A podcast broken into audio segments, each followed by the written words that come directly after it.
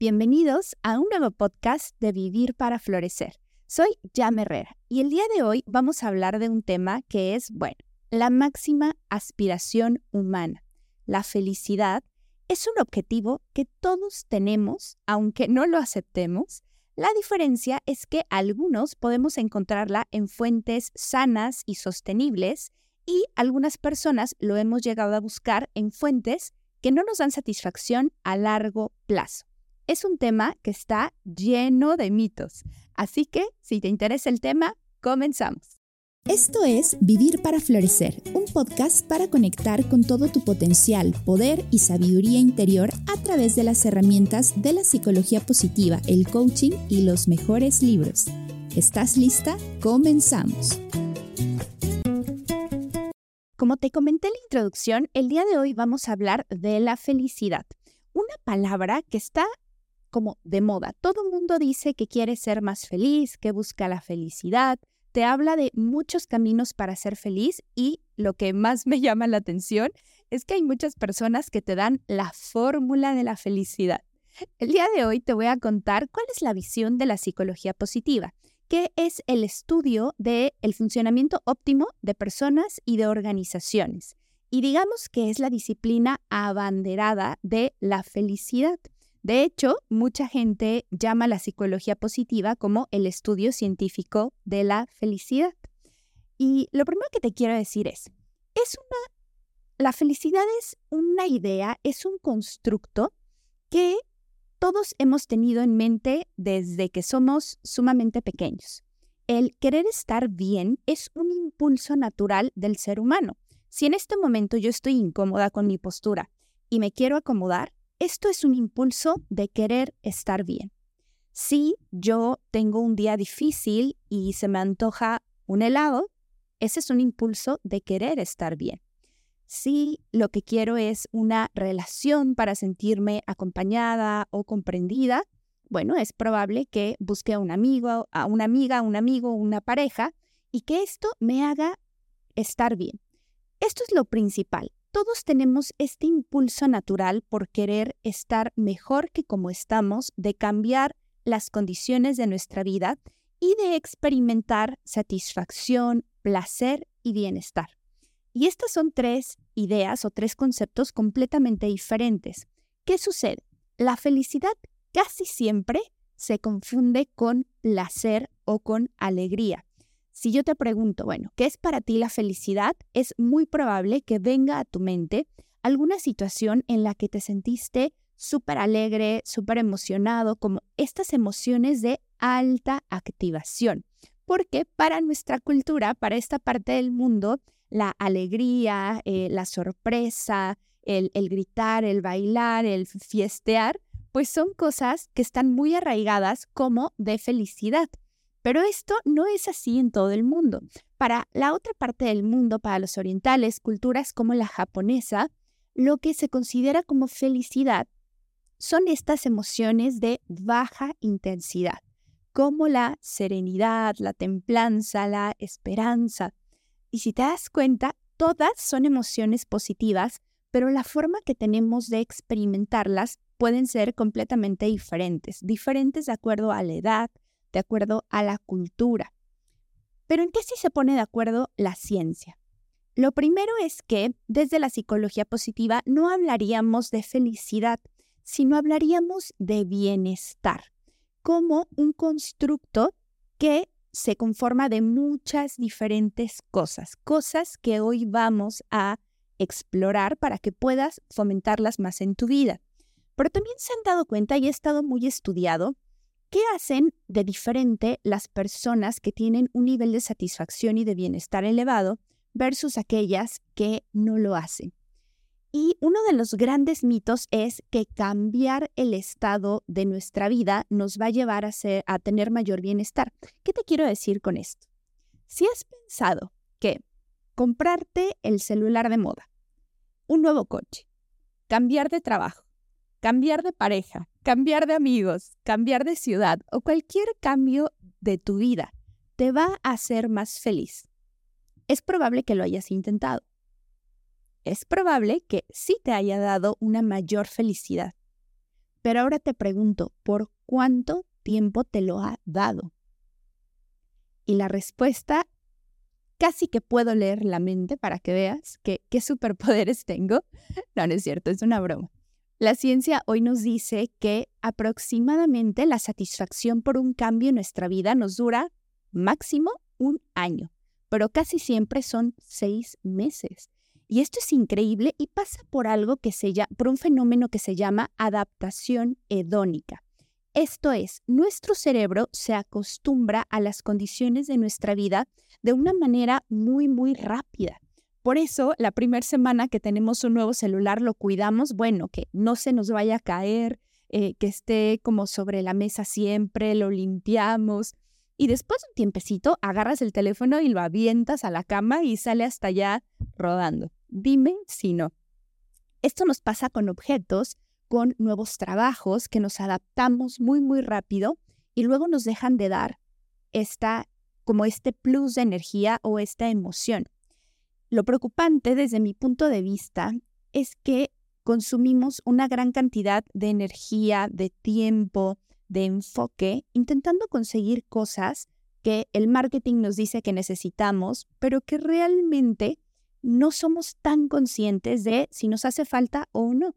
Y yo no estoy en contra de comprarte algo que te gusta, desde luego que no. Pero lo importante es hacerlo con conciencia y no esperando que te va a dar un bienestar a largo plazo, porque esto no es así, dura muy poquito. Y en el tema de las relaciones, por ejemplo, tengo amigas que me dicen, Jam, es que mi máxima aspiración en la vida es encontrar el amor tener una pareja así de bonita como la que yo veo que tú tienes y que seas tan, ser tan feliz así. Y yo siempre les digo, pues sí, es cierto que en mi caso, mi matrimonio es una fuente de bienestar muy importante. Pero ¿qué creen? El estar casados o el tener una buena relación sí aporta mucho a nuestro bienestar, indudablemente, pero no es el hecho de hoy soy soltera y mañana ya tengo una pareja y entonces ahora soy feliz no funciona tanto así. Es una relación, de hecho las relaciones es algo de lo que más nos aporta en nuestra vida, pero no es el cambio de estado, no es el son más felices las mujeres casadas. Esto no es así. O por lo menos no a largo plazo. Sí un tiempecito durante el enamoramiento y durante las primeras etapas, pero no con el paso del tiempo. Y esto también es importante saberlo porque muchas veces nos sentimos frustrados pensamos, es que yo era muy feliz con esta persona o yo era muy feliz en este trabajo. Y vamos por la vida cambiando constantemente nuestras condiciones por este anhelo de sentirnos más felices. Y esto no necesariamente lo vamos a conseguir. Te voy a presentar uno de los modelos que tiene mayor validación científica desde la psicología positiva. Te voy a hablar del modelo PERMA o de bienestar del el doctor Martin Seligman. Este señor fue el padre o es el padre de la psicología positiva. Él recopiló diferentes investigaciones que ya existían y plantea su modelo para el florecimiento humano. Y de hecho, este concepto quiero detenerme solo un poco eh, a comentarlo contigo, porque me parece precioso. Desde la academia se dice que la máxima aspiración de los seres humanos debe ser el florecimiento. Y el florecimiento como un máximo estado de, de bienestar psicológico, físico, de motivación intrínseca, cuando una persona usa todas sus fortalezas, cuando desarrolla su potencial, cuando está conectado con su poder, cuando tiene metas que le son significativas, que son sanas y cuando siente un equilibrio y una satisfacción en su vida. ¿Te suena tal vez un poco lo que queremos construir aquí y por qué este podcast se llama Vivir para Florecer? Y entonces este modelo está compuesto por cinco elementos. Están por, eh, por integrar un sexto, pero bueno, vamos, vamos a comenzar. Eh, la primera palabra, bueno, digamos, la primera letra del modelo PERMA es la P y se refiere a positive emotions o emociones positivas. ¿Cómo puedes cultivar más de esto en tu vida? A ver, hay mucha investigación. De hecho, la doctora Barbara Fredrickson es una investigadora muy importante en la psicología positiva y ella ha encabezado una investigación importante para estudiar 10 emociones positivas y te las voy a leer. Amor, alegría, gratitud, serenidad, interés, esperanza, orgullo, diversión, inspiración y asombro. Si te das cuenta, no te estoy hablando solo de alegría. Y normalmente lo que se nos viene a la mente cuando hablamos de felicidad es una, alegría y quizás amor, gratitud, ahora que ha tenido mucha relevancia. Pero hay muchas más. Estas solo son 10 ejemplos. ¿Cómo puedes traer más de esto a tu vida? Te puedes preguntar, por ejemplo, ¿cómo puedo traer amor a mi vida? ¿Cómo me siento amada? Podría ser tal vez voy a salir a tomar un café con mis mejores amigas porque tengo una combinación entre alegría, entre gratitud por tenerlas, me siento súper amada, me asombra de lo que me van contando y de sus historias tan increíbles, genero interés porque me gusta mucho saber cómo les está yendo en sus vidas. Y si te das cuenta, esto es un cóctel de emociones positivas que nos permite sentirnos muy bien. Y esto es uno de los caminos hacia el bienestar. Aquí la pregunta es, ¿qué funcionaría para ti? ¿Cómo puedes traer más de estas emociones? ¿Cómo puedes unir, por ejemplo, la gratitud y el amor? ¿O cómo puedes unir la diversión, que es una emoción tan importante y que cuando somos adultos la dejamos un poco relegada? y es sumamente importante. ¿Cómo puedes exponerte a una situación en donde te duela el estómago por reírte tanto, por pasarla tan bien? Eso sana el alma. Y desde la ciencia sabemos que incrementa muchísimo nuestro bienestar. Entonces, esa es la primera opción. P, emociones positivas. La E tiene que ver con engagement. Y esto en español sería como el estar comprometidos, el... Acá hay dos cosas que son muy importantes. Lo primero es el uso de nuestras fortalezas. Primero yo te diría, identifica cuáles son. Y ya que conoces tus fortalezas, es involucrarte en aquellas actividades que te gusten tanto que te sientas muy comprometida o muy enganchada, que sería como la traducción, muy enganchada a realizarlas aquellas cosas que te fascinen, a aquellas actividades donde el tiempo se te pasa volando. A esto se le llama entrar en un estado de flow. Y estoy segura que lo has experimentado, todos lo hemos hecho. Es frecuente en relaciones cuando estamos comenzando con alguien o cuando pasamos a, no sé, con alguna amiga una tarde súper agradable, en donde el tiempo se te pasa volando, que tú dices, no, no es posible que he vivido ya tres horas o que llevamos tres, cuatro horas acá y nosotras felices sin pensar en el tiempo. Tal vez te pasa dibujando, tocando la guitarra, corriendo. A mí me pasa leyendo. Puedo leer horas y horas y horas y digo, ¿en qué momento pasó tanto tiempo? Estos estados de inmersión total son sumamente beneficiosos para tu bienestar. ¿Cuál es el secreto? es someterte a actividades en donde tu nivel de competencias y el nivel de reto al que te vas a, enfrentar sean más o menos similares. En realidad ayuda que el reto sea un poquito más grande. Por ejemplo, yo estoy aquí en el podcast y esto me representa un reto, un reto que a lo mejor tengo la habilidad de comunicar, pero me representa un reto. Entonces, como mis habilidades están un poquito por debajo del reto que estoy teniendo, tengo que estar muy concentrada. Tengo que prepararme, tengo que estar muy enfocada en el aquí y en el ahora. Y esto permite que el tiempo se me pasa de verdad volando. Ya llevamos 18 minutos y no lo puedo creer. Este es el segundo elemento. Tercer elemento del modelo PERMA, relaciones. Bueno, ¿qué te digo? Para países como México, esto no es ninguna sorpresa. Pero cuando los investigadores mundiales empezaron a ver, eh, porque además hay índices que miden el bienestar subjetivo de las personas alrededor del mundo. Y cuando analizaban el caso como de México o países en vías de desarrollo, les costaba creer, ¿no? Les, les costaba creer que teníamos índices de bienestar tan elevados.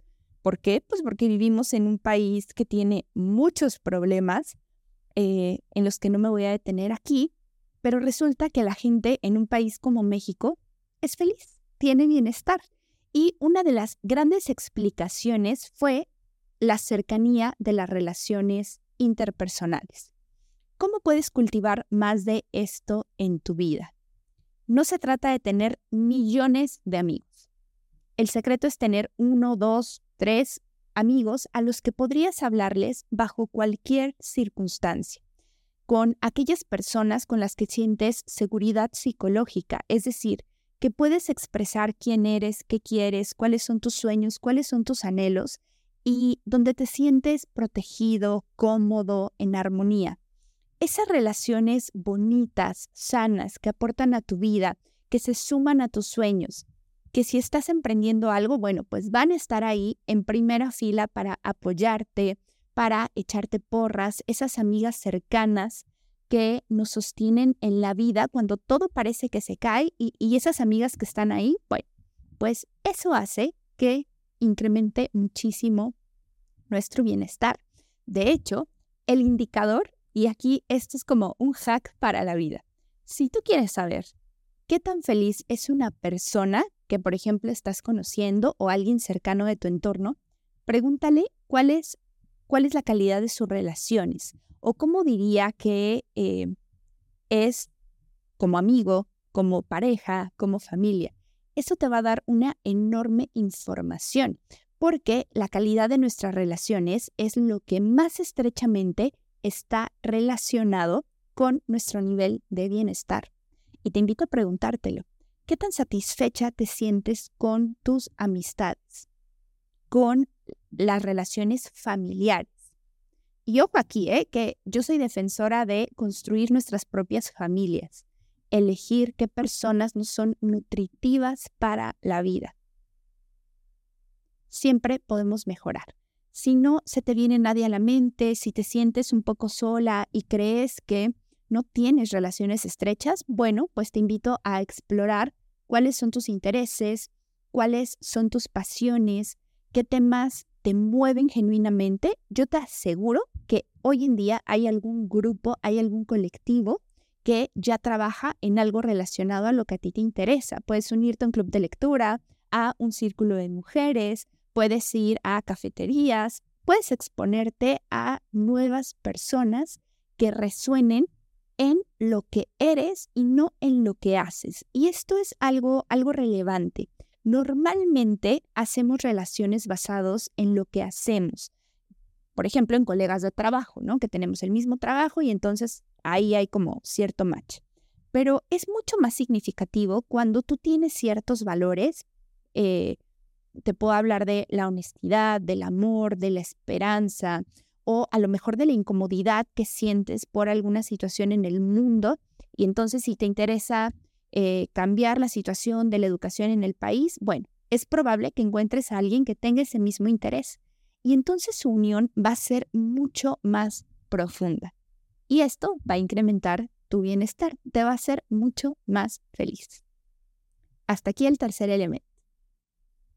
Cuarto elemento, meaning, el sentido de vida, propósito de vida. Si no has escuchado todavía el último capítulo del podcast que habla sobre propósito, ve, haz una pausa inmediatamente, ve, escúchalo y luego regresamos a, a conversar. Porque el sentido de vida es algo que, de hecho, es en segundo lugar lo que más incrementa nuestro bienestar. El sentir que estamos conectados con algo superior, que me despierto todos los días con algún motivo en mente, un para qué, que mi vida es valiosa para alguien, para algo, que puedo aportar al mundo desde quien soy y desde lo que puedo hacer. Esto conecta profundamente con el bienestar.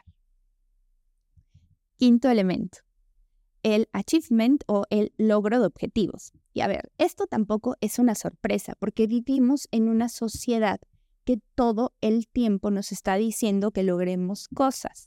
Y sí, esto nos da bienestar, nada más significativo que proponerte algo que para ti es importante y esta es una diferencia. no es que sea impuesto. Si alguien te dice que tienes que lograr algo y lo logras, no da tanta satisfacción como si tú te lo propones, para ti es importante y entonces lo consigues. Aquí el secreto es recordar cuáles han sido esos logros de nuestra vida. ¿Qué hemos logrado que nos parecía imposible? El recordar que hemos sido más fuertes, más resilientes, más valientes de lo que pensábamos tal vez cuando éramos niñas o cuando éramos un poco más jovencitas, pero lo hemos logrado. Traer esta seguridad a la mesa nos ayuda a planear hacia el futuro aquellas cosas que no son realmente significativas. Aquí una forma que yo te sugiero, bueno, hay dos cosas que yo te sugiero para que lo tengas eh, en mente para el logro de objetivos. Ya haremos un capítulo específicamente, pero bueno, ahí te va una pincelada. Lo primero es, puedes utilizar una herramienta que se llama la rueda de la vida. La puedes googlear o me la puedes pedir directamente, pero es una herramienta que te va a permitir evaluar los diferentes aspectos de tu vida, como tu salud, tus finanzas, eh, tus relaciones, tu crecimiento personal, tu autoconocimiento, eh, tu pareja, en fin. La intención es que evalúes de manera integral 10 o 12 aspectos de tu vida. Y tú vas a evaluar del 0 al 10 qué tan satisfecho estás con ese aspecto de tu vida. Una vez que tú ya tienes, te va a salir una especie de estrella. Nadie tiene un círculo perfecto. Lo que vas a evaluar es cuáles son tus aspectos más fuertes. De eso que te salió, por ejemplo, supongamos que son tus finanzas, tu salud y tu apariencia física, ¿no? Como más fuertes. Lo primero es, esos son tus no negociables intenta hacer objetivos en tu día a día o cada trimestre o cada semestre que te lleven a fortalecer esas áreas que ya están siendo tu motor para el bienestar. No las descuides. Y luego vas a analizar aquellos elementos que te hayan salido como más débiles. Supongamos que son amistades, eh, tal vez son amistades, tu vocación y tu propósito.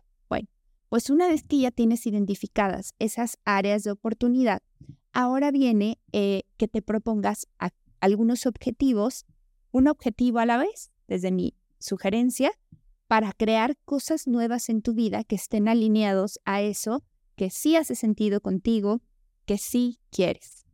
Es increíble hacerlo a inicio de año, a, mitad de año. De hecho, ahora en junio eh, siempre hago como un balance de de cómo vamos y qué objetivos nuevos tienen que haber en tu cumpleaños, a inicio de mes, a inicio de semana. Es el marcar como esta temporalidad te va a ayudar a tener un impulso de motivación extra. Y el segundo consejo para tema de objetivos, busca en Google una plataforma que se llama WOOP, W-O-O-P. Esta es una metodología que a mí me encanta para escribir objetivos. Básicamente de lo que se trata es, tú vas a poner cuál es tu deseo, cuál es el resultado que quieres obtener, cómo te quieres sentir, a qué obstáculos te vas a enfrentar seguro, porque además ya los conocemos, y finalmente, qué plan vas a hacer para conseguirlos.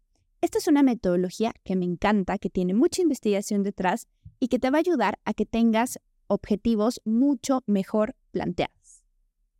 ¿Qué te parece? Estos son cinco elementos esenciales. Emociones positivas, el compromiso y el uso de tus fortalezas, relaciones significativas, nutritivas, el sentido de vida o propósito de vida y finalmente el logro de objetivos. Y te decía al inicio del capítulo que ahora están integrando un sexto elemento.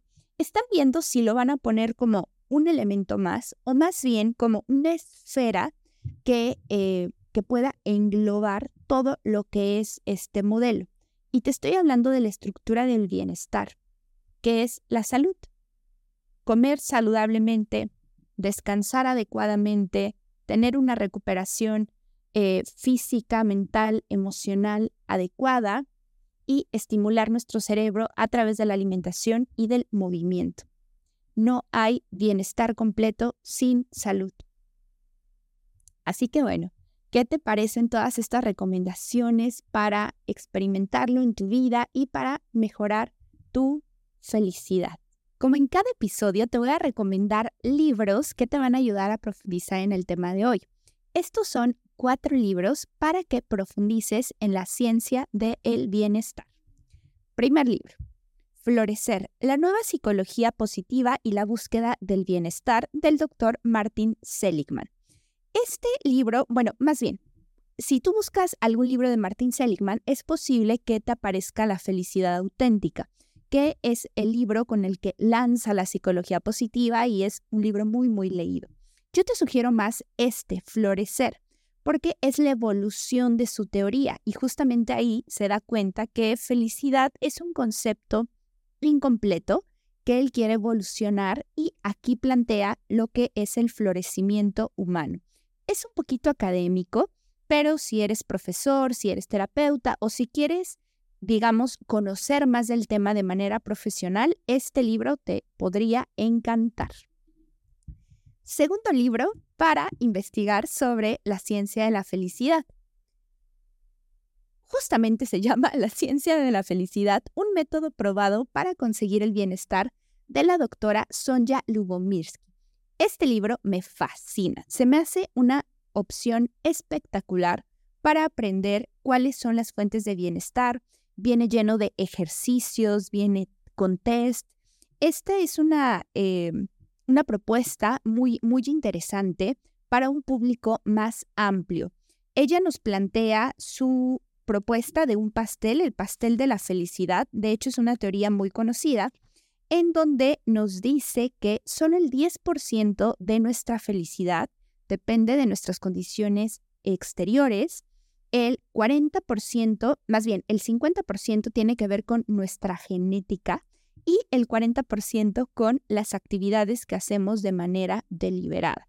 Es, eh, hay autores que no están tan de acuerdo, pero bueno, ha sido una aportación muy, muy interesante para entender que tenemos el control de nuestro bienestar. Este está editado por Urano y lo encuentras fácilmente en cualquier librería y te lo recomiendo totalmente. El tercer libro que te recomiendo para explorar sobre la ciencia de la felicidad es Mindset, la actitud del el éxito de la doctora Carol Dweck.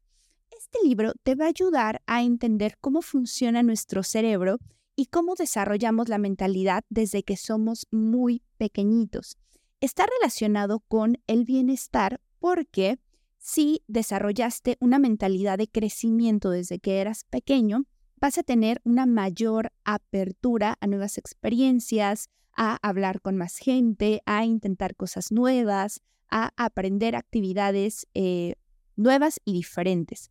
Si tienes una mentalidad fija, es probable que te sientas muy incómodo al intentar cosas nuevas. Así que, para explorar todos los ejes de la felicidad, yo te recomendaría empezar conociendo qué tipo de mentalidad tienes con esta propuesta. Y el último libro que quiero recomendarte para explorar sobre la ciencia de la felicidad, esta vez en el trabajo, es la magnífica propuesta de la doctora Belén Varela, Geoff Crafting. Convierte el trabajo que tienes en el trabajo que quieres. 15 ideas de 15 minutos para sacar jugo a tus recursos. Este libro me fascina por muchas cosas. Lo primero es muy práctico, muy digerible, te permite tener un gran autoconocimiento de quién eres, qué quieres y te ayuda a que el trabajo actual que tienes, que no necesariamente lo quieres o puedes cambiar, siempre se podrá adaptar a tu verdadera esencia, a eso que te mueve por dentro, a tus fortalezas. Y el job crafting, o sea, precisamente es una metodología que de lo que trata es de hacer como un trabajo a la medida o adaptar tu trabajo a quien tú eres. Está editado por Empresa Activa, lo puedes encontrar a través de Amazon, por ejemplo, no, no es tan fácil de encontrar en librerías, pero vale totalmente la pena. Déjame saber en comentarios cuál se te antoja. Hasta aquí el episodio de hoy. Por favor, sigamos la conversación a través de redes sociales. Me encuentras como arroba vivir para florecer. Cuéntame qué libro se te antoja, ¿cuáles dirías que son esas rutas o esos caminos que a ti te llevan a el bienestar? Y por favor recuerda que la vida no solo se trata de sobrevivir, también hay que prosperar y florecer. Nos vemos en el próximo episodio.